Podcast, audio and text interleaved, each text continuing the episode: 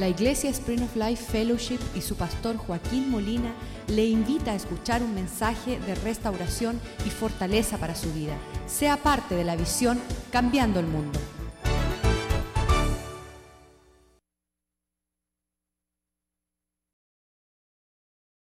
Vamos a pedirle a, a los niños que vayan a su escuela dominical.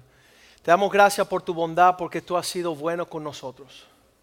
Te damos gracias, Señor, en tu bondad tú nos sacaste de seguir en nuestras cargas, seguir en nuestra depresión, nuestra tristeza, nuestro dolor y sin esperanzas en este mundo. Nos salvaste mediante la cruz de Cristo. Tu palabra anunciando buenas nuevas. La fe sembrada en nuestro corazón dio aliento a la esperanza. Y la esperanza no avergüenza porque tu Espíritu Santo ha derramado tu amor en nuestro corazón. Y podemos caminar cada día agradándote a ti, sirviéndote a ti y reflejando ese amor a lo que tenemos a nuestro alrededor. Que tu palabra en esta mañana pueda transformarnos, Señor, que sea una lámpara a nuestros pies, que sea la buena semilla sembrada en cada corazón. Que no menospreciemos la mesa del Señor, sino que comamos del pan de vida y que podamos recibir aquella espada de doble filo que corta y penetra y nos permite juzgar y decidir y determinar las cosas que tenemos por delante. Pedimos que tu palabra prospere en nuestro corazón y que alcancemos la plena medida de la plenitud, Señor, de, de toda la estatura y la medida de ser maduros en Cristo para poder ser una bendición a nuestra familia, a nuestro matrimonio, nuestros seres amados, Señor, nuestros vecinos, aquellos que nos rodean en esta ciudad, aún los dirigentes, Señor, que ellos puedan reconocer que hay un pueblo que cubre la tierra como las aguas cubren la mar, Señor, llenas de tu gloria, oh Dios. Y que podamos, Señor, caminar cada día en tu propósito y cumplir tu deseo y tu voluntad en todo lo que hacemos, Señor, todo lo que hablamos, todo lo que pensamos. A ti te bendecimos y pedimos que tu palabra prospere en nuestro corazón y que esa palabra nos transforme, Señor. En el nombre de Jesús, amén y amén. Muchas veces no estamos dando lo que Dios desea que nosotros demos porque no tenemos abundancia. Y bien decía en Salmo 51 el salmista David, Señor, si tú a mí me restaura, entonces yo podré ir, ir a los demás y dar de lo que tú me has dado. Y aquí lo vamos a leer en el Salmo 51, versículo 12, cuando él le dice, Señor, vuelve el gozo de tu salvación, restaurame, tráeme de nuevo esa experiencia de que te pertenezco, esa experiencia que soy diferente, ya no estoy ahogándome en mis penas, mi tristeza, mi dolor, sino lléname de ese gozo de tu salvación y que venga sobre mí un espíritu generoso, noble, para que eso me sostenga. Porque si el Señor hace la obra en nosotros personalmente, entonces, versículo 13 es una, entonces enseñaré los transgresores tus caminos y los pecadores se convertirán a ti. Qué triste que nosotros siendo eh, eh, el- la provisión para el mundo, cuando vamos al mundo, compartimos con el mundo y ya deja de ser una bendición nuestra compañía. Cuando llegamos al mundo no tenemos algo especial. Pero si somos diferentes, entonces tenemos que dar. Tenemos abundancia para aquellos que nos rodean. Y una cosa hemos pretendido en estos últimos días, donde hay una, y en los últimos 30 años, ah, hemos visto millares y millares de personas que dicen ser cristianos. Y hoy día todo el mundo dice ser cristiano. Y, y tristemente cuando ves, indaga en su vida, su cristianismo es un pretexto. Es algo que usan para conveniencia. Me acuerdo de un hombre que llegaba a esta iglesia y escuchó lo que era el cristianismo y él no tomó ni dos pasos hacia Cristo, ni ser más como Cristo, sino que él se lanzó por toda la ciudad. Él decía, Joaquín Molina es mi pastor. Y él usaba eso como una carta de presentación para obtener clientela de aquellos que pensaban que él era un hermano cristiano. Y cuando me enteré le dije, mira, deja de estar usando mi nombre y peor el nombre de Cristo para seguir siendo un charlatán y un marañero. Y estás desprestigiando pisoteando el nombre de Cristo. No te digas cristiano, ah, porque eso no es saludable. Y entonces vemos que entre millares de millares hay pocos que tienen la excelencia de querer en lo personal agradar a Dios.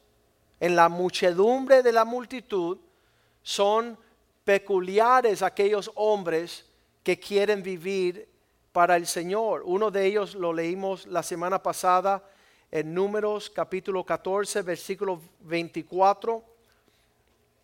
Este hombre en el Viejo Testamento que era uno entre un millón que dijo, yo quiero servir al Señor. Y él decía, ah, el Señor decía de él, pero a mi siervo Caleb, por cuanto hubo en él otro espíritu y decidió ir en pos de mí, una decisión, nadie lo obligó, nadie le estaba instando, era una decisión personal a la cual él no permitió que nadie le quitase. Él decidió ir en pos de mí, yo lo, entrega, lo, lo, meteré en la tierra donde entro donde entró y su descendencia la tendrá en posesión. Hay una herencia que va a pasar a sus hijos y a sus nietos por cuanto él decidió, habiendo en él otro espíritu más excelente, de ir en pos de mí. ¿Quién le convence a un hombre dar la excelencia a Dios? Casi siempre ah, los hombres miran al costado a ver, ¿y, qué, qué vas a hacer tú? Y pocos son los hombres que dicen, a mí no me interesa. Así fue Josué Um, creo que fue Josué en, um, el libro de Josué, sin mal no me recuerdo, 12, 24. Uh, Vamos a leerlo bien rapidito. Que en el medio de que todo el mundo estaba haciendo muchas cosas diferentes, Josué se paró para decir, ¿sabes qué? Yo y mi casa vamos a servir al Señor. Y cuando Él dispone esta declaración era porque lo que tenía a su alrededores eran personas que no estaban en serio con el Señor. Ah, vamos a leerlo en Josué 12, 24. 24, 12, perdón.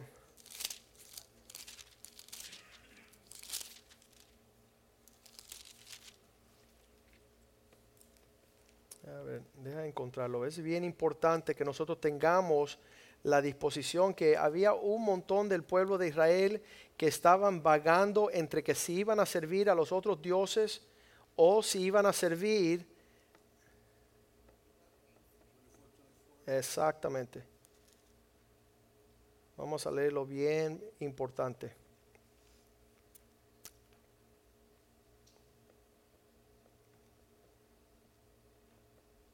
Veinticuatro quince. Y si mal os parece servir al Señor, si cuando ustedes pretenden, esta semana se estaba hablando yo con el pastor Oscar y yo decía, Oscar, ¿cómo las personas llegan a uno siendo pastor y dice, pastor, ¿cómo la hace para no volver atrás? ¿Cómo lo haces tú? Y dije, mira, una, una vez solo tenía estiércol para comer y me prestaron helado de coco y ahorita no me es muy difícil no volver al estiércol. ¿A qué tú me estás diciendo que, es difícil volver atrás? ¿Seguir siendo afeminado y poco hombre? ¿Seguir vendiendo tu dignidad y tu honra? ¿Seguir siendo atado a espíritus de lascivia y lujuria? ¿Y no ser un príncipe del Señor? ¿A eso te es difícil? No lo entiendo. Porque no hay dificultad. Y ahí está diciendo Josué, si les parece cosa mala servir al Señor, entonces escojan quién van a servir si a los dioses que sirvieron vuestros padres, alcoholismo, la falta de padres, la, actitud de mentiroso, ladrón, mujeriego, cuando estuvieron al otro lado del río o a los dioses de los amorreos, los dioses que sirven sus amigos, el juego, la pornografía, en cuya tierra habitas, pero yo y mi casa serviremos a Dios. Él dice, cuando miro allá afuera veo un montón de personas haciendo todo número de situaciones. Y cuando veo cuál es mi disposición, yo voy a servir al Señor en serio. Esto no es jueguito, ya esto no es religión, no es que me cae bien el pastor, sino es que yo tengo un deseo, como dijo Joa, de agradar a Dios. Estoy dispuesto a ser uno entre un millón. Deseo ser diferente que los que me rodean. Y así era Caleb. Y, y sabes, cuando usted toma esa postura, van a tener un gran número de personas en números 14, 10. Nada más que Dios empieza a decir quién tú eres. Dice que el pueblo, eh, hablando de los cristianos, ¿no? Ahí no había egipcios, los egipcios ya habían muerto. Entonces toda la multitud habló de apedrearlos. Pero la gloria del Señor se mostró en el tabernáculo de reunión a todos los hijos de Israel. A la hora que tú te pongas en serio, ahí todo el mundo va a decir, ¿sabes qué? Eres un religioso. A las jóvenes, cuando estoy hablando con las jóvenes, me dicen, mi papá quiere que yo siga yendo a discoteca. Están bravos porque hemos decidido buscar de Dios. Están enojados que hemos dejado de estar prostituyéndonos. Están molestos que hemos decidido consagrar nuestras vidas para las promesas que Dios tiene para nosotros. Y que le parece extraño que no andemos como andan algunas por ahí. Y ahí hablaban de apedrear a Caleb y a Josué porque eran demasiado serios.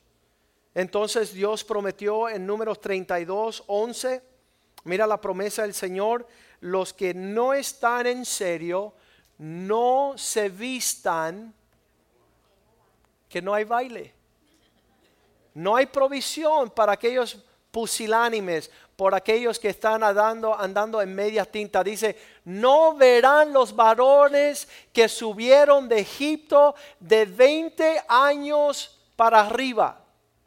Si ya tú pasaste los 20 años, ya dejaste de ser un inmaduro, un niño, un prepotente, una persona sin responsabilidad. Ya todo lo que tú hagas tiene consecuencia. Y la consecuencia para ellos fue la tierra que le prometí y que juré a Abraham, Isaac y a Jacob, por cuanto no fueron perfectos en buscarme a mí como no tomaron en serio ponerse a cuentas conmigo de verdad, pues no hay herencia para ellos en la tierra que les prometí que le iba a dar. 20 años encima. Habían más de 6 millones de personas, solamente entraron Josué, Caleb y los hijos de los otros, la descendencia. Pero todos los demás perecieron y lo dice aquí, por cuanto no fueron 100% en pos de mí. No fueron rectos delante de mí. Y por eso dice el Señor, no entrarán.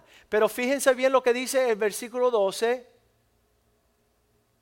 excepto Caleb y Josué, que fueron perfectos. Esa palabra perfecto, póngale 100%.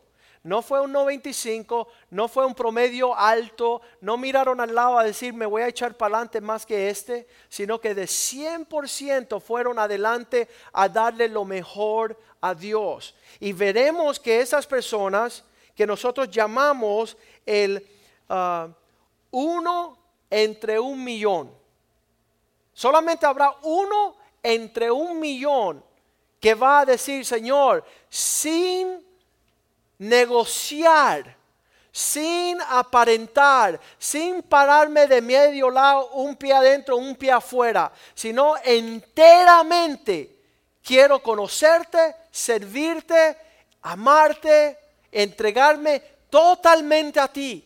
Uno entre un millón. Conocemos que uno de esos hombres fue Jesucristo. ¿Cuántos dicen amén?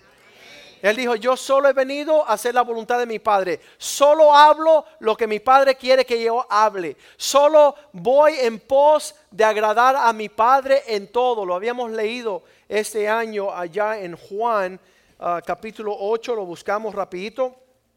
Cuando Él dice, yo solo agrado lo que el Padre desea que yo pueda ah, ofrecerle. Eso se encuentra en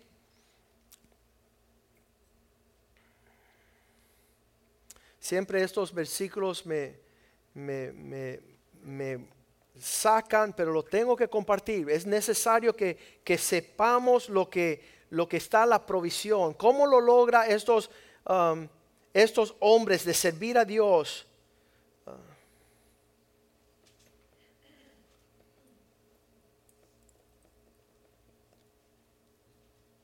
Ajá, míralo ahí.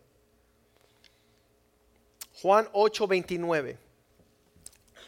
Cristo, las palabras bien dichas, porque el que me envió conmigo está, hablando del Padre, Él no me ha dejado solo, porque yo hago siempre lo que le agrada. Porque yo hago algunas veces, la mayoría de las veces, de siete días, seis días, agrado a Dios, el domingo me zafo un poco. No, él decía, siempre averiguo lo que le agrada a Dios y eso es lo que hago. Entonces habíamos hablado el jueves, aquellos de ustedes que no llegan el jueves se la perdieron. Porque hablamos de que la persona que está así siempre vagando en una mediocridad, tú le preguntas algo y él te dice así, yo no sé. Y él te dice, yo no sé porque él no quiere saber cuál es la medida de aquello que agrada a Dios. ¿Lo que estás haciendo le agrada a Dios? Yo no sé. ¿Sabes qué? Debes de buscar siempre agradar a Dios. Y este Jesucristo que dijo, solo um, uh, eh, hago lo que agrada al Padre, lo vemos en Lucas capítulo 2, verso 41 Vemos que él llega con su familia, siendo de 12 añitos, llega a las fiestas de las Pascuas con su familia, iba sus padres todos los años a Jerusalén junto a millares de judíos que subían a celebrar las fiestas del Señor en Jerusalén en la fiesta de la Pascua, versículo 42. Y dice, y Cristo tuvo 12 años. Nosotros en esta iglesia cuando los hijos cumplen 12 años, dejamos que pasen acá, a estar entre los adultos, porque los hijos también tienen que saber que ellos pueden ser uno entre un millón de aquellos que hacen lo que agrada al Padre. Desde los 12 años subieron a Jerusalén y dice, conforme a la fiesta, cuando tuvo Jesús 12 años, versículo 43, al regresar ellos, acabando la fiesta, se quedó el niño Jesús en Jerusalén, sin que supiesen José y su madre, versículo 44. Ya se fue la multitud ya se habían ido de las fiestas de la ciudad. Y pensando que estaba entre la compañía, hablando la compañía, la gran multitud que les acompañaban, anduvieron camino de un día y le buscaron entre los parientes y los conocidos. Estaban caminando a la multitud. Hey, Jesús puede ser que anda por ahí. Somos un montón, pero sabes, uno entre un millón se había quedado en Jerusalén porque lo de él no era un pretender de una tradición cultural festejar las fiestas, sino que él tenía un corazón un poquito más allá. Y dice la palabra de Dios en el versículo 45 que buscándolo y no hallándolo, como no le hallaron, volvieron a Jerusalén a buscarlo. Y pasaron tres días ellos buscando a Jesús, versículo 46. Aconteció que tres días después ellos buscaron en todos los cines, en todas las boleras, en todas las amistades. ¿Sabes dónde estaba Jesús? En el templo. ¿Sabes con quién? Reunido con los ancianos. ¿Sabes haciendo qué? Indagando aún más cómo agradar al Padre. De la edad de los 12 años. Después le hallaron en el templo, sentado en el medio de los doctores de la ley, oyéndoles y preguntándoles. ¿Qué quiere Dios? Se quedó tres días en el templo con los sabios, indagando qué le agrada a Dios. No que fue a una fiesta unos días y se fue con la multitud. No que dijo, ya fui el domingo a la iglesia, no tengo que ir el viernes o el jueves. Son personas curiosamente únicas las que quieren morar bajo la sombra del Señor día y noche. David decía, un día en la casa del Señor mejor que mil fuera de ellas. Quiero conocer a Dios. Ahí estaba este joven. Versículo 47 le preguntan y todos los que lo oían se maravillaban de su inteligencia, de sus respuestas. El 48, cuando le vieron, se sorprendieron y le dijo su madre, hijo, ¿por qué nos has hecho así? He aquí tu papá y yo te hemos buscado con angustia. 49. Entonces él le dijo, ¿por qué me buscabas? ¿No sabías que en los negocios de mi padre me era necesario estar? No, no, no te dabas cuenta que esto se tiene que profundizar un poquito más que solamente llegar unos días, sino persistir. Estoy pensando en los últimos días que estamos viendo un gran número de cristianos todos vagando. Ninguno lee la palabra de Dios, ninguno está obedeciendo la palabra de Dios. Ninguno está, sabes, eh, entre la multitud que llega a la iglesia el domingo, Dios está buscando uno entre la multitud. Uno que después del servicio dice, pastor, no entendí ese versículo, explícamelo. Pastor Rivera, puedes venir a mi casa porque quiero saber un poco más lo que Dios quiere con mi familia. Que mis hijos puedan hacerte preguntas, porque los hijos tienen preguntas increíbles. Me llegó un, un enanito de cuatro añitos a mi oficina hace una semana. Dice, pastor, mi mamá se fue a la casa y no nos dijo a dónde. me partió el corazón. Le dijo, vamos a orar por ella ahora mismo en el nombre del Señor. Donde quiera que esté esa sierva, dale convicción y que se arrepienta y que vuelva a casa. Y le dije al joven, más tú y yo vamos a cambiar el mundo. Olvídate lo que está a tus padres. Hay jóvenes que desean que sus padres estuvieran en serio con el Señor. Y a la falta de estarlos, yo les animo que ellos lo sean. Que ellos sean uno entre un millón de personas que conozcan y hagan la voluntad de Dios. Que se animen a persistir y que indaguen y que busquen y que pregunten.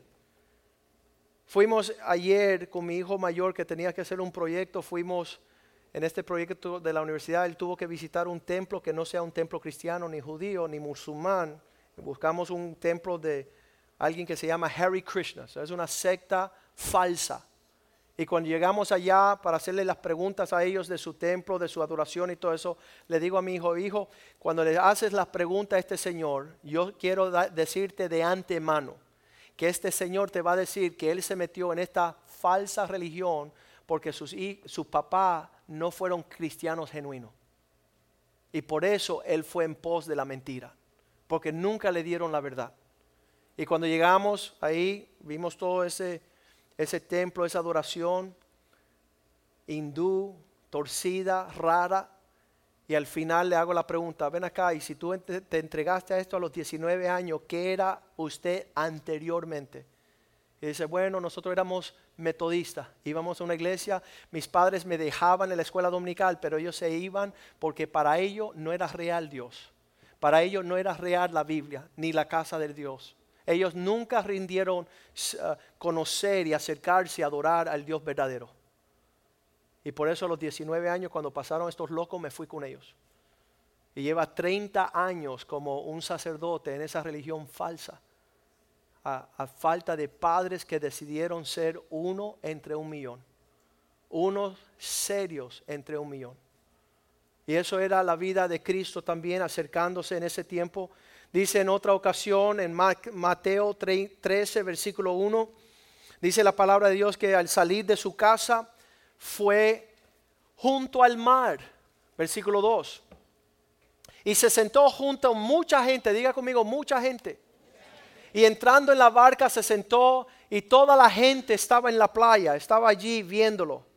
Y curiosamente le dijo uno de los discípulos en el versículo 10, Señor, ¿por qué tú le hablas a ellos en parábolas? Acercándose los discípulos le dijeron, ¿por qué le hablas a ellos así como escondidamente? Y Cristo dijo, ¿sabes qué? Porque esto no es para los que no quieren saber. Esto no es para aquellos que, que desean buscarme de a poquitos. Esto no es para aquellos que, que quieren tener una cultura cristiana para saber un poco. Versículo 34 dice así. Todo esto habló Jesús por parábolas a la gente. Sin parábolas no les hablaba. Versículo 35. Para que se cumpliese lo dicho que, le que dijo el profeta cuando le dijo, abriré en parábolas mi boca. Declararé cosas escondidas desde la fundación del mundo, las cosas que fundan el mundo. Para que ellos pretendiendo escuchar, versículo 36, entonces despedía a la gente, entró Jesús a la casa, acercándose a él sus discípulos. Explícanos en secreto cuál es esta parábola. Vamos a profundizar en ver lo que es cambiar el mundo, lo que es ser cristiano, lo que es tener comunión con el Espíritu. Enséñanos las cosas que son más profundo que algo ligero. uno entre un millón. Mateo capítulo 10, versículo 46, dice que llegando a una gran ciudad, había allí, entonces ah, vamos a ir a, Marcos 10, 46. Llegando a Jericó, entonces vinieron a Jericó y al salir de Jericó, y él y sus discípulos y una gran multitud estaban saliendo, y Bartimeo el ciego, hijo de Timeo, estaba sentado junto al camino mendigando. Versículo 47, este ciego oyendo que Jesús el Nazareno iba a pasar, comenzó a dar voces altas, a decir, Jesús, hijo de David, ten misericordia de mí. Imagínense, alzar la voz, uno entre la gran multitud. Y sabes que yo creo que esos son los cristianos que ven la gloria de Dios. Yo creo que esos son los cristianos que ven la mano de Dios venir a hacer maravillas. Me encanta el versículo de, Jeremías 29, um, 13, donde Dios le dice a Jeremías, dile a este pueblo que ellos me buscarán y me hallarán cuando me busquen de todo vuestro corazón. Cuando nosotros nos ponemos en serio con el Señor, el Señor se pone en serio con nosotros. Personas dicen, pastor, yo no entiendo cuando usted dice que Dios le habla, ¿cómo es eso? Y le digo, mira, yo tenía una perrita antes y cuando ella hacía así a la puerta, ella me hablaba que quería salir a hacer pipí. Entonces tú necio, Dios te está hablando, pero tú no quieres escuchar. Yo tenía un caballo que cuando quería salir del establo daba patadas contra la puerta. Y él me hablaba y yo le entendía, como tú, que eres creación de Dios, que quiere que usted le entienda y le conozca, no conocen que esto es Dios hablando. ¿Cómo que, cómo habla Dios? Aquí está. ¿Y, ¿Y por qué no me habla a mí? Mira, están predicando hasta las piedras. ¿Por qué no me habla Dios? Oye, porque nunca te dignas a decir, Señor, quiero cumplir tu voz, tu instrucción, tu mandato. Me buscaréis y me hallaréis. Qué lindo es conocer a Dios. Qué hermoso es caminar con Dios. Qué tremendo. Le digo a este brujo, a este sacerdote de esta religión, Harry Krishna. Si tú tuvieras, la última pregunta que le hice, si tuvieras la, oportunidad de hablar con mil universitarios en la universidad de mi hijo, que te ha hecho todas estas preguntas, si tú, después de 40 años de ser un principal sacerdote, si tuvieras la oportunidad de hablar con mil estudiantes universitarios de 18 años que tienen así, no saben hacia dónde están yendo, están confundidos, si tú tuvieras que decirle una cosa, para ayudarles a ellos a encontrar el significado de la vida, ¿qué tú les dirías? Después de todo lo que has leído, todo lo que sabes, todo lo que te ha metido profundo en esas tinieblas. Y él me dice, bueno, yo le diría que ellos tienen que empezar a gritar los nombres de los dioses Harry Krishna en voz alta. Que lo hagan repetitivamente muchas veces. Yo digo, qué horrible.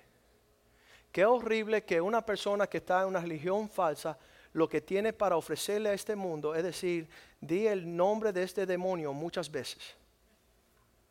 para ver si de alguna forma te posee de ese espíritu y te alejas más de Dios. Qué horrible. Entonces nosotros que tenemos un Dios que nos quiere mostrar, como dice Jeremías 33, 3, cuando Él dice, clama a mí, necesitamos ser el pueblo de trancarnos en un baño, en un carro, en, en una casa, un apartamento y decir, Dios, sálvanos. Trae tu salvación a mi familia. Trae tu salvación a mis padres. Trae tu salvación a mi iglesia. Trae tu salvación a mis hijos. ¿Estás dispuesto a clamar a Dios? Clama a mí y yo te responderé y te enseñaré cosas grandes y ocultas que no conoces. Secretos de la vida. Estamos en pos de cosas que son engañosas. Estamos eh, perdiendo el, el tiempo en cosas que no son para el provecho.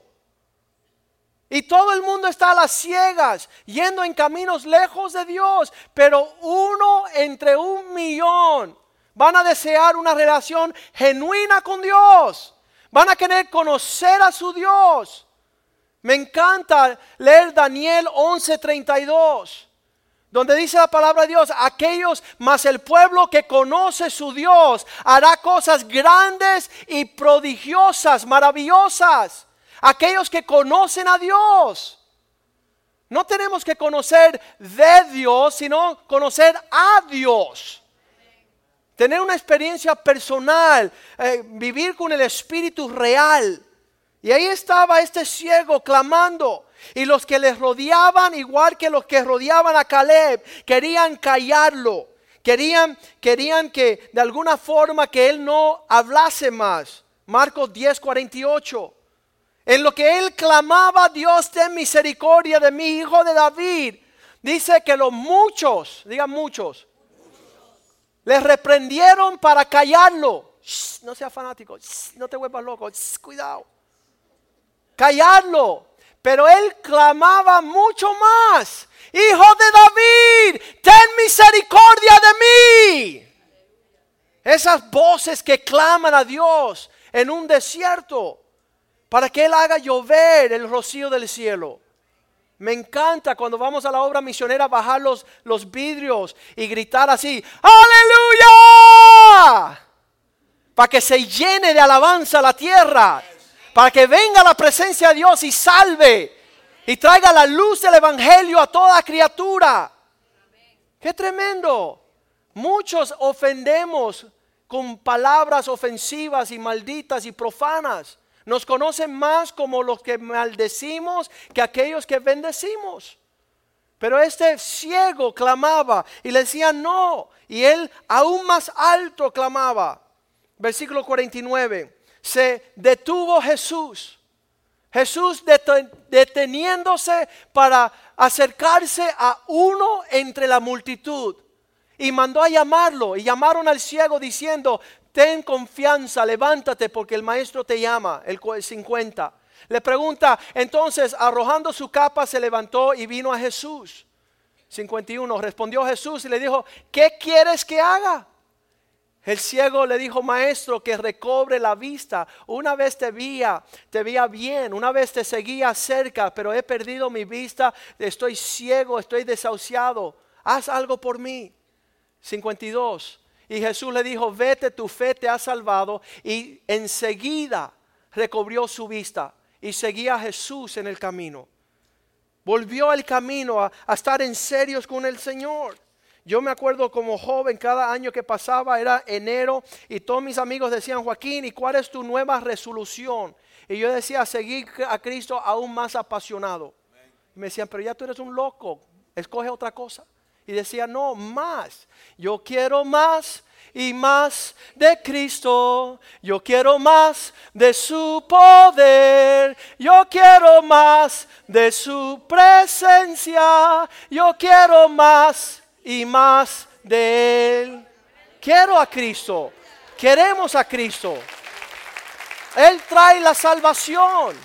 Él trae liberación. Él trae respuesta. Él trae paz, gozo. ¿Cómo vamos a ser nosotros parte de la multitud. Imposible, imposible nosotros lograr lo que Dios quiere para nosotros. Me encanta la historia de Juan 6.1. Entonces Jesús yendo al mar de Galilea, estaba allí junto al mar de Galilea en el Tiberias. En el versículo 2 dice, y había una gran muchedumbre, seguía gran multitud, porque veían las señales que hacían en los... Ellos no estaban siguiendo a Jesús por lo que Jesús traía, sino por el beneficio de lo que él daba. Hay personas aquí que están aquí ansiando que se les resuelva el asunto para volver al mundo a servir a Satanás. Pero había un grupo pequeño que deseaban ver lo que Jesús, ah, eh, quién era Él, escuchar sus palabras, acercarse a Él. Y entre ese número dice el versículo 9 que había, le dice Jesús, vamos a darle de comer. Y ellos dicen, no tenemos nada que darle de comer, pero había ya un muchachito que tenía cinco panes de cebada y dos pececitos. Cinco panes, dos peces. Un joven que dispuesto a darlo, diga conmigo, todo. ¿Cómo es posible? Te aseguro que no era cubano. La abuela le había dicho, esconde, esconde, esconde eso. Te aseguro que no era pirata, que no era un agarrado, que no era un joven. Seguro que le estaba dando toda toma. Yo leí a Caleb y Caleb Dios le entregó todo, así que mira, lo entregó todo. Y este muchachito dio el ejemplo a los discípulos de Cristo. Ellos le habían dicho a Jesús, no tenemos. Vamos a leer eso también, es importante. Versículo 7. Felipe le respondió el Señor, solo tenemos 200 denarios, 40 pesos. De pan no bastaría para que cada uno de ellos tomase un poco. Ni siquiera le pudiéramos dar un poquito, aunque comprásemos mucho. Pero entre esa multitud, versículo 9, un muchachito entre todos, que este, dice, Aquí está este muchacho que tiene cinco panes de cebadas y dos pececitos más. ¿Qué es esto para tantas personas? Uno entre un millón. ¿Qué puedo hacer yo? Lo, poco, lo insignificante de lo que puedo hacer. Estábamos hablando de Chris Reyes, un joven en nuestra iglesia que ha aprendido en los últimos 10 años darle lo mejor al Señor. Dice la Biblia, lo que vas a hacer, hazlo como si lo hiciera para el Señor. Y el jefe del trabajo le dice, prepárate una presentación que la vamos a, presentar uno de esos días. Y no le dice ni por qué ni para quién. Él fácilmente pudo haber dicho, ¿qué le voy a decir? Nada, me voy a coger el día libre, que lo haga otro. Y ese joven se preparó con excelencia en el carácter que le hemos enseñado aquí de hacer todas las cosas con primicias, con excelencia. Dale lo mejor de tu trabajo a tu jefe, a tu, a tu profesión. Y él preparó esa expresión. Le dicen, vamos, que vamos a ir. Lo metieron en un carro, lo manejaron una casa grande, lo bajaron, le llevaron por la sala, le abrieron las puertas y el presidente de los Estados Unidos esperándole para que él diera la presentación. Sin decirle nada, pero con, con, esa misma actitud de excelencia. El día que me corresponda presentarme delante del Rey de Reyes, estoy preparado, porque le he dado todo. Y lo he hecho bien y no lo estoy haciendo para quien me mire. Y no estoy viendo a quién. Quiero tener una actitud recta delante de Dios, lleno de su espíritu. Para el día que me corresponda hacer lo que es debido, estoy preparado. tú me avisas el día que va a ser importante para yo lucir que estoy aquí importante. Eso no va a suceder. Van a ser reyes, van a ser príncipes, van a ser presidentes que van a venir a ver qué estamos haciendo. ¿Y qué sabe lo que deseo yo? Que se levante un pueblo digno, digno de llamarnos cristianos, digno de llamarnos que somos siervos del Señor. Estamos llegando a la iglesia porque sentimos, el otro día en Texas me dice un joven, es que los sentimientos míos, sabe que como que no siento que estoy en la cosa. Y yo oye, bota todos esos sentimientos horribles tuyos bótalos. Eso no te va a ayudar a ti. Y llénate del Espíritu de Dios para ofrecerle a Dios lo mejor. En tiempo y fuera de tiempo. En todo tiempo ofrecerle lo mejor al Señor.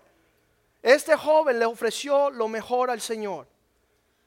Y dice el versículo 11 que Cristo, mandando a todos que se sentase, tomó el pan. Habiendo dado gracia, los partió y repartió entre todos los discípulos y los discípulos entre todos que estaban recostados, asimismo los peces cuantos querían. Todo lo que querían, versículo 12. Y cuando se hubieran saciado, ya estaban hartos, no queremos más, gracias. Dijo a sus discípulos, recogen los pedazos que sobraron para que no se pierda nada. Versículo 13. Recogieron pues y llenaron doce cestas de pedazos que de los cinco panes de cebada sobraron y los que habían comido. Doce cestas. ¿Sabes? Cuando yo leía esto de joven, yo decía, ¿sabes qué? Corto circuito para mi inteligencia. Dios quería quemar los cables del razonamiento de Joaquín que pensaba que él sabía sumar y restar. ¿Sabes qué? Dios hace lo que le da la gana, como le da la gana, cuando le da la gana, donde le da la gana. Y si yo me quedo para sumar, yo digo, bueno, dos más dos son seis. No me da la cuenta. Entonces tengo que pensar que Dios es todopoderoso. Y Él puede hacer mucho más de lo que yo puedo pensar y formular. Y Dios quiere que nosotros, nuestros fusibles se quemen. De joven decía Joaquín, cuidado que te van a lavar el cerebro. Y dije, no, si me tengo que bañar enterito, no solamente el cerebro.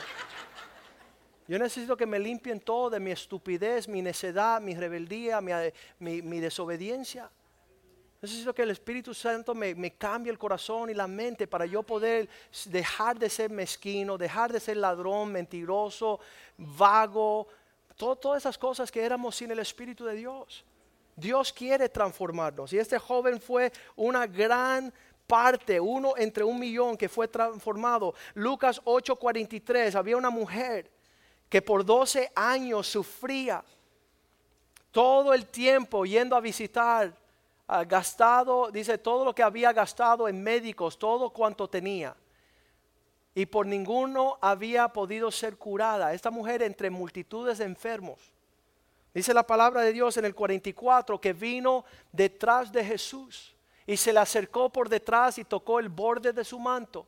Al instante se detuvo el flujo de sangre. 45 dice el Señor. Entonces Jesús dijo, ¿quién es que me ha tocado? Negando todos, no fuimos nosotros, no fuimos nosotros. Pedro le dijo, Jesús, maestro, ¿cómo tú vas a decir quién te tocó si la multitud está aquí grande y aprieta y oprime? ¿Quién es el que me ha tocado? ¿Por qué preguntas eso? ¿Sabes por qué? Porque siempre habrá uno entre la multitud que dice, ¿sabes qué? Yo voy en serio. Yo voy, yo no sé lo que van a hacer los demás, yo no sé si después, qué, vergüenza he pasado yo en el Evangelio. He montado en un carro con un cliente hablándole, mira, el Señor que vamos a ir a visitar ahora es cristiano, es un hombre de negocio, vamos a ir a estar y almorzar con él. Y llegar a la oficina de ese hombre y ver que ese hombre tiene un amante y que está detrás de su espalda, detrás de la iglesia, detrás de todos, jugando como si fuera un niño a las casitas. Y ese rostro de uno que se quebranta y dice, yo no puedo creer que yo le estoy presentando a una persona, un cristiano, un cristiano en serio, y cuando llegamos, verlo ahí con su amante. Y decir, wow, qué horrible. Preferible que tome por nombre ser musulmán, ser santero, ser testigo de Jehová, pero que no tome el nombre de Cristo para avergonzarlo que no tome el nombre de nuestro Señor para tirarlo entre el fango y la basura. Él estaba entre toda esta multitud.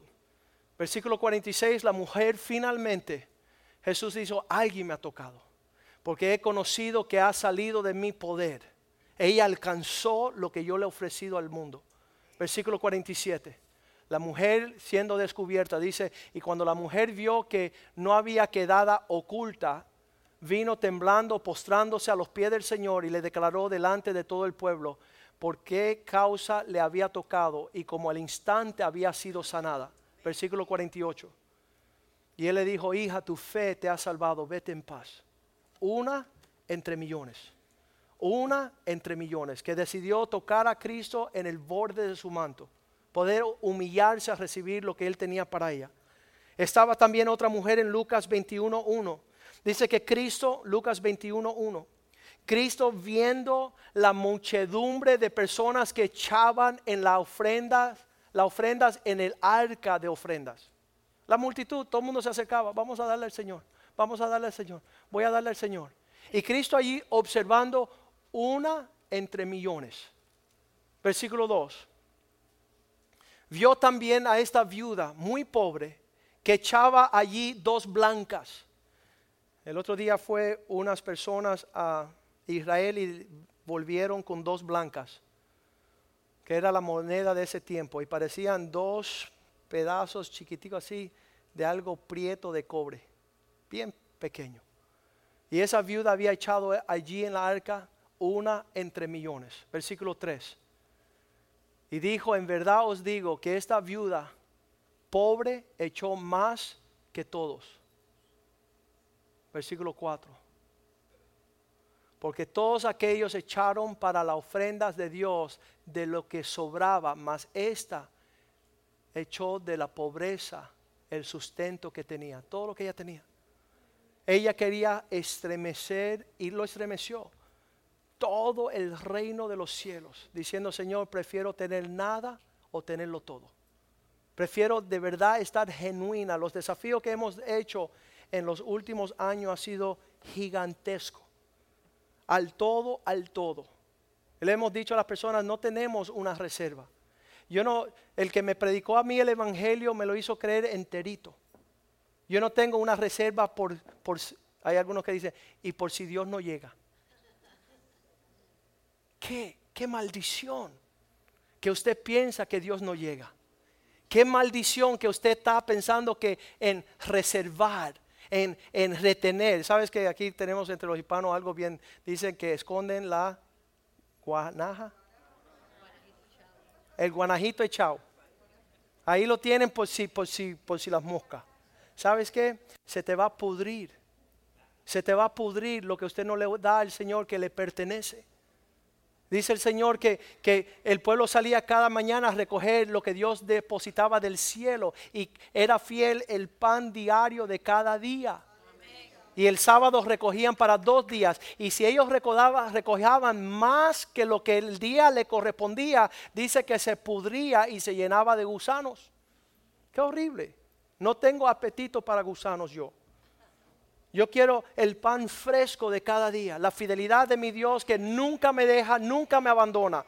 Y he podido ser generoso, he podido bendecir a los pueblos. Dicen, y cuando tú viajas allá a Sudamérica, tú debes de recibir una ofrenda grande, sí, grandísima, pero me están esperando en el cielo. Me están esperando en el cielo porque no vamos en, a cambio de lo que recibimos, sino que estamos derramando bendición en todo lugar y nuestra herencia es grande en los cielos. Estamos desviviéndonos por el Evangelio. Son uno entre millones que vamos a entender esas palabras. Tú puedes decir amén, hermano, porque esto está bueno. Esto está buenísimo. Sabes que Dios tiene para nosotras cosas grandes. Vamos a ponernos de pies en esta mañana y decirle, Señor, ten misericordia de mí. Ten misericordia de mí que me he puesto a estar bobeando Mateo 24, 37 dice que los últimos días serán como los tiempos de Noé. Y dice que había una muchedumbre de personas que estaban bien torcidas y bien dejadas en los tiempos, pero había un hombre. Un hombre, antes de tocar el piano, Josué, permíteme compartir estos versículos bien rápido. Génesis 6, 5. Génesis 6:5. Y vio el Señor que la maldad de los hombres era mucho en la tierra y el diseño, el Señor conoce el diseño de los pensamientos del corazón de ellos era continuamente hacia el egoísmo, el mal. Versículo 6. Y se arrepintió el Señor de haber hecho el hombre en la tierra y dolió su corazón. Versículo 7. Y dijo el Señor, raeré sobre la tierra, la faz de la tierra, los hombres que he creado, desde el hombre hasta la bestia y hasta el reptil y las aves del cielo, pues me arrepiento de haberlos hecho. El 8. Pero Noé halló gracia ante los ojos de Dios, uno entre millones. Algo vio Dios en la vida de este hombre que ocasionó que su vista estuviera sobre él. Versículo 9. Estas son la generación de este hombre, uno entre un millón. No es varón justo, era perfecto en sus generaciones. ¿Y por qué? porque caminó con Dios. Con Dios caminó Noé. Él era un hombre que caminaba con Dios. Qué lindo es caminar con Dios. Eso no ¿Y qué tú haces? Caminar con Dios. ¿Y qué tú tienes? Caminar con Dios. ¿Y hacia dónde vas? Seguir caminando con Dios. Todos los días de mi vida, caminar con Dios. Qué hermoso tener un amigo como Cristo. Yo tengo un amigo que me ama, me ama, me ama. Yo tengo un amigo que me ama. Su nombre es Jesús. Él me ama, Él me ama con su tierno amor. Él me ama, Él me ama, Él me ama ¿Qué, qué? ¿Quién podrá cambiar? ¿Quién podrá cambiar qué? Judas cambiar 30 monedas de plata para traicionar a su mejor amigo. Al que vino a entregar su vida por él. Qué, necio. Qué falta de visión. Qué falta de ser uno entre un millón. Dice la palabra de Dios que allí caminando con Jesús, caminando con Dios, Noé halló gracia. Versículo 22, le, hago la pregunta, Señor, ¿por qué Noé? Mira lo que dice Génesis 6, 22. Y lo hizo así Noé, hizo conforme a todo lo que Dios le mandó. Hizo todo conforme Dios le mandó. Hay una diferencia entre ser iglesia y ser iglesia. ¿Cuántos saben que eso? Hay la iglesia, pero yo soy la iglesia. Y yo quiero escuchar a Dios y yo no voy a estar mirando a ver, a ver quién, a ver quién no. No. Tenemos que ir por delante con esa actitud. Capítulo 7, versículo 1. El Señor viendo a este hombre salvó toda su casa. Lo que está en juego es toda tu familia. Están viendo si tú eres uno entre un millón o si tú eres igual que todos los idiotas que pretenden tener una apariencia de cristiano, pero está andando comiendo estiércol. Y ellos se dan cuenta por la fragancia, mi hermano. No hay aroma de Cristo. No hay aroma de Dios en tu vida. Y su familia en la arca porque a ti he visto justo delante de mí en esta generación. En toda la generación te he visto a ti andar bien, andar recto, amar la verdad. Versículo 5, le hago la pregunta al Señor, Señor, dime por qué. Porque Él hizo conforme todo lo que le mandó el Señor. Él, él no estaba viendo, a ver, ¿qué es la medida? A ver, Juanito, tú no lo hiciste, Pedro, y lo hiciste. Oye, ah, ¿tú te enteraste que el pastor ahora quiere que seamos discipulados el viernes a las siete y media? ¿Sabes qué dijo? Yo. La oportunidad de, de acercarme a Dios, de entenderlo, de ser instruido. Uno entre un millón. No había que avisarle. Primera de Juan 3:3 y terminamos. No se sorprenda no se sorprendan, hermanos míos. No sea extraño si el mundo te aborrece. ¿Sabes qué? Es una, esto es una iglesia diferente. La visión de esta iglesia es que todos, cada uno, le dé lo mejor al Señor sin al cambio de una excusa. Sin el al cambio de que, no, pero que yo, yo no. ¿Sí? ¿Sabes qué? Amén. No cojas lucha. Pero yo en mi casa le queremos dar lo mejor al Señor. Para no ser arrepentidos, para no pesarnos. Lléname de tu gracia, Señor. Lléname de tu verdad. Lléname de tu espíritu. Lléname de tus fuerzas. Lléname de tu ánimo. Lléname de tu justicia. Lléname de tu santidad. Lléname de tu gozo. Restaura el gozo de mi salvación. Para que yo vaya al mundo y le muestre lo que es un hijo de Dios auténtico, genuino, serio, sobrio. En lo que cantamos esta canción al Señor, quiero animarle a usted que tenga el mismo sentir que hubo en Cristo. Quiero darle lo mejor de mi vida al quien se lo merece. daré lo mejor de mi vida.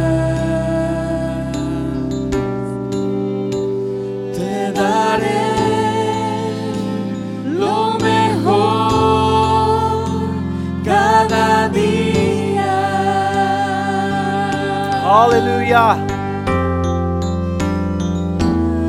será mucho más que una canción.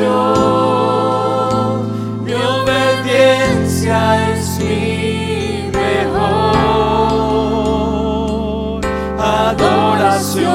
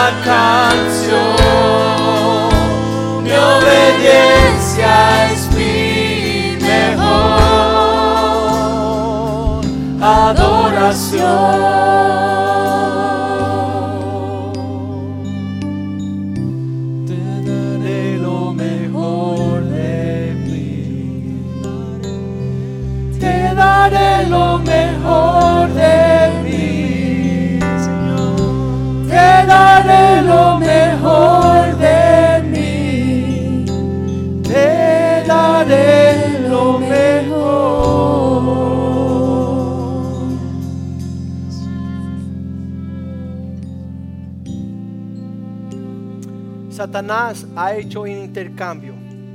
Él ha dicho estas palabras.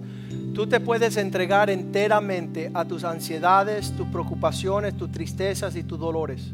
Tú puedes ir allá afuera y volverte un reflejo del espíritu que hay en este mundo sin reservas, aún pegarte un tiro. Porque Él cuando lo quiere todo, lo pide todo. Pero Él dice que no puedes entregarte al Señor. Y es una mentira del infierno. Usted fue hecho como un vaso de honra para entregarse enteramente. Dice Pablo que ese es nuestro racionable culto al Señor. Nuestro servicio a Dios es entregarnos, entregarnos como sacrificios vivos, enteros, para poder mostrar la voluntad de Dios, para poder mostrarle a otros lo que significa ser cristiano. Y entonces viendo este hombre que fuimos a visitar ayer, él dice, Joaquín, todas las mañanas nos despertamos en esta religión y marcamos nuestro cuerpo en 12 lugares. En la cabeza, en la espalda, en los hombros, en el pecho, en la espalda. 12 lugares. Y nos ofrecemos a los demonios para ser el instrumento de ellos en la tierra. Y nosotros los cristianos nos levantamos y salimos por la puerta y no estamos separándonos para ser instrumentos en las manos de Dios en una sonrisa, en un pensamiento, en una palabra, aquellos que nos rodean, tener el Espíritu de Dios en nosotros para estar dándole a ellos el regalo de refrescante de un hijo de Dios. Somos la luz del mundo, la sal de la tierra. Somos aquellos con la sabiduría de Dios, con la capacidad de juzgar las situaciones. Y eso es una bendición para la tierra. Pablo en una ocasión le dijo a su discípulo Timoteo, bien importante, porque si no logramos esta medida, entonces no habrá muestra, eh, no habrá muestra real. Lo vamos a poner en pantalla en Primera de Timoteo 4:15. La única muestra de poder ser luz en este mundo, dice Pablo a su joven estudiante Timoteo, ocúpate en estas cosas y permanece en ellas. En la, en la versión americana y, en el griego dice, entrégate enteramente a estas cosas para que tu prosperidad sea manifiestos a todos. Cuando tú te entregas enteramente, tú vas a alumbrar fuertemente. Cuando, ¿cómo se dice la mecha en una vela? Cuando esa mecha está así como que con tierra y está embarrada y, y tiene lodo, pues la luz no, eh, dice que humea, hay humo, como que duele, eso es- dice cristiano y mira lo que hace, eso molesta los ojos. Hay que limpiar la mecha, hay que limpiarnos de ser mediocres para dar la mayor capacidad de luz en nuestro testimonio para Cristo. Y entonces vamos a orar de esa forma, porque Dios siempre en su palabra vemos que cuando Él anuncia una palabra, Él viene con el acompañamiento de su gracia para permitirnos vivir esa palabra. Y Dios quiere que en verdad seamos un pueblo enteramente entregado a Él. Levante sus manos a los cielos. Señor, te damos gracias por este día en los cual tú muestra y manifiesta tu corazón sobre la tierra.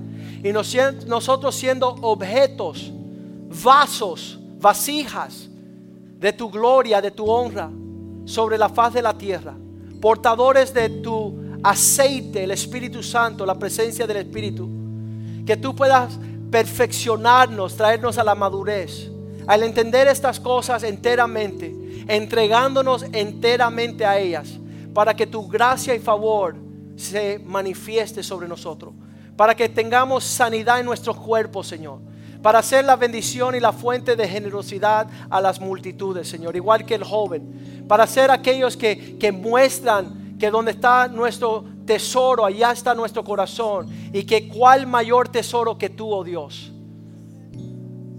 Una cosa he deseado en toda la tierra, Señor, y esto buscaré, estar en tu presencia y adorarte por toda la eternidad. Te bendecimos este día, Señor, y sabemos que esta siembra tendrá una gran cosecha para tu gloria. En el nombre de Jesús. Amén y amén y amén. Salúdense unos a otros en el amor del Señor. La cafetería está abierta, está una venta de...